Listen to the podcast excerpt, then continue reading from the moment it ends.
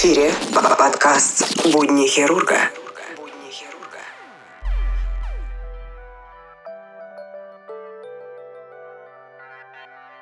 Всем привет! Вы слушаете подкаст «Нота Бена Будни хирурга», 20-й юбилейный выпуск. Сегодня речь пойдет о таком препарате, как Viagra и то, с чего все начиналось, как был создан, произведен данный препарат и немного фактов про Viagra. Итак, поехали. Разработка лекарства, которое стало легендарным, началась в 1992 году, а именно в Великобритании, в городке Pfizer's. Популярная сейчас компания одноименная Pfizer – начала свои удивительные эксперименты. Ее цель была установить влияние активного компонента силденофила на мышцу сердца. Ученым нужно было получить препарат, который бы заставлял расширяться кровеносные сосуды, так как при стенокардии сердцу не хватает кислорода, и нужно обеспечить большой приток крови к органам. Однако результаты клинических испытаний, созданного ими средства под рабочим названием UK92480, не впечатляли. Оно обладало нужным эффектом, однако действовало очень недолго. Для достижения нужного эффекта добровольцам приходилось принимать препарат по три раза в день, а побочным эффектом этого препарата были мышечные боли. Ученые посчитали, что вещество будет способно повысить риск кровотока к сердцу. Это сможет позитивно повлиять на понижение артериального давления. Так, силденофил в его изначальном предназначении должен был вылечить болезни сосудов и сердца. В ходе испытаний выяснилось, что у препарата еще есть один побочный эффект. Через несколько дней после его приема у испытуемых улучшалась эрекция. Однако поначалу исследователи не придали этому никакого значения.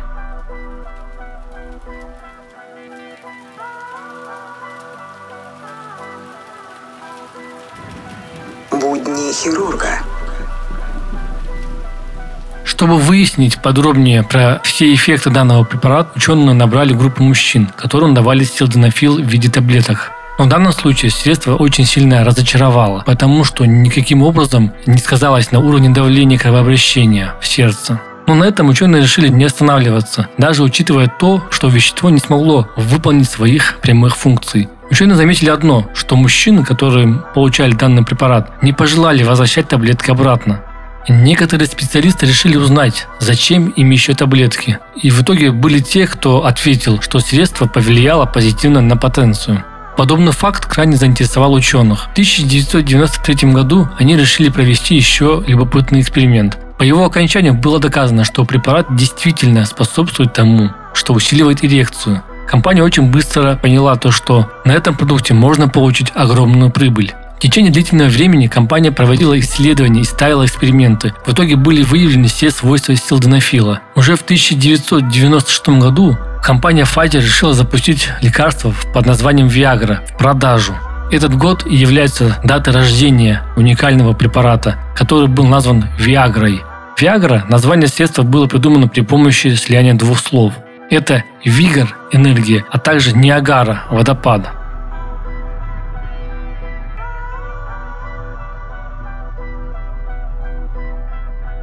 Будни хирурга. В 1996 году средство решили запатентовать. Основным действующим веществом уникального препарата является силденофил, селективный ингибитор. Как только вещество попадает в организм, то начинается повышение притока крови. Член мужчины начинает сам увеличиваться под воздействием оксида азота. Март 1998 года является удивительной датой, событием в сфере фармацевтики. 27 марта Viagra запустили в реализацию в больших масштабах. Эффективность средства была настолько высокой, что за год от реализации препарата выручили более миллиарда долларов. В этом же году изобретатели легендарного препарата получили Нобелевскую премию. Специалисты признали то, что средство отлично лечит эрекцию.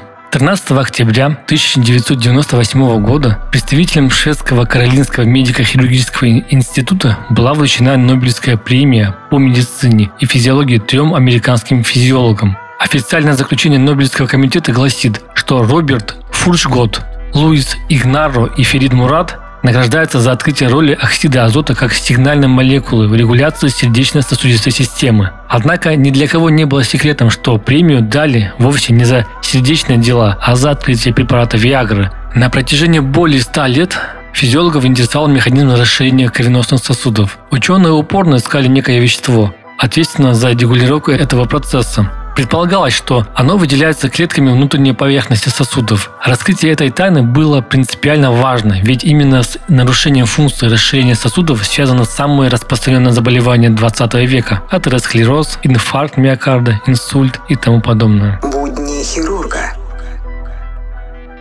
Окись азота – бесцветный газ давно известный как яд, раздражающий дыхательные пути и как промежуточный продукт при синтезе азотной кислоты. Однако только в 1977 году фармаколог Ферид Мурад обнаружил, что этот газ выделяется при распаде в организме нитроглицерина и предположил, что именно он вызывает расширение сосудов. Это была чистая гипотеза, ничем не подтвержденная, никакими доказательствами.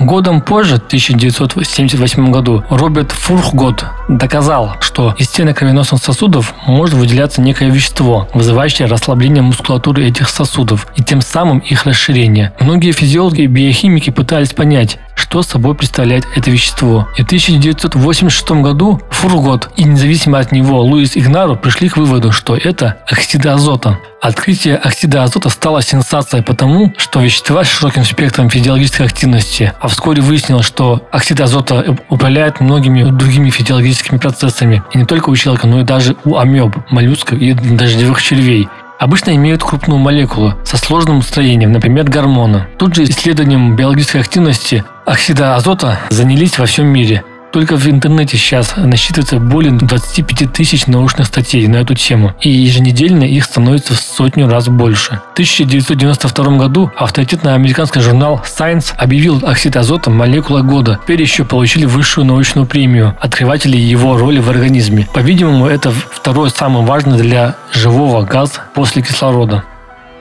Будни хирурга.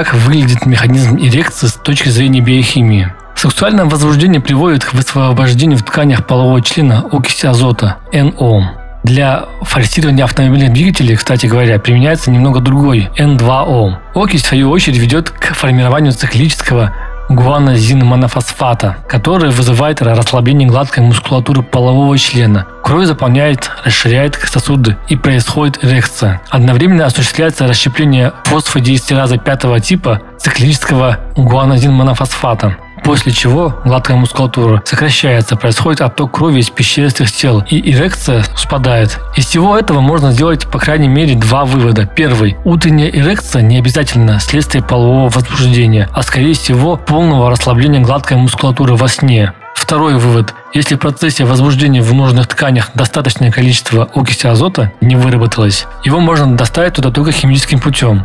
Виагра этого, к сожалению, не делает, иначе можно было бы вызвать эрекцию независимо от желания. Синие таблетки, будучи мощным селективным ингибитором фосфодиэстеразы, пятого типа, препятствуют расщеплению гуанозин-монофосфата в тканях полового члена. Говоря по-русски, простым языком, Виагра продлевает эрекцию, но выработка окиси азота все-таки остается на совести владельца члена. Без сексуального возбуждения ничего не получится. На сегодняшний день продление эрекции с помощью цитата Сальденофила является наиболее технологичным и безвредным методом. За это и дали Нобелевскую премию, а вовсе не за регуляцию сердечно-сосудистой системы. Сердечникам, кстати, Виагра противопоказана. В мире Виагра находится на третьем месте по значимости после антибиотиков и рентгена. Некоторые спортсмены, кстати говоря, применяют Виагру для достижения лучших результатов. Препарат повышает кровоток, что способствует кровоснабжению мышц, Всемирное антидопинговое агентство планирует внести Виагру в список запрещенных препаратов. И, кстати говоря, препарат Виагра один из самых э, хорошо подаваемых препаратов. То есть, по-моему, если не ошибаюсь, то ли каждую секунду, то ли каждую минуту в мире подается 6 таблеток Виагры. Вот такая вот интересная история про Виагру. Специально эту тему держал, чтобы ее записать именно на юбилейную серию 20-ю Нотубена. Надеюсь, она вам понравилась. Если есть что добавить, пишите в комментариях в инстаграме к этому посту. И благодаря вашим лайкам о подкасте «Будни хирурга» вы узнаете больше и больше людей. Все, на этом я с вами прощаюсь. Всем хорошего настроения и ждите новых серий. Пока!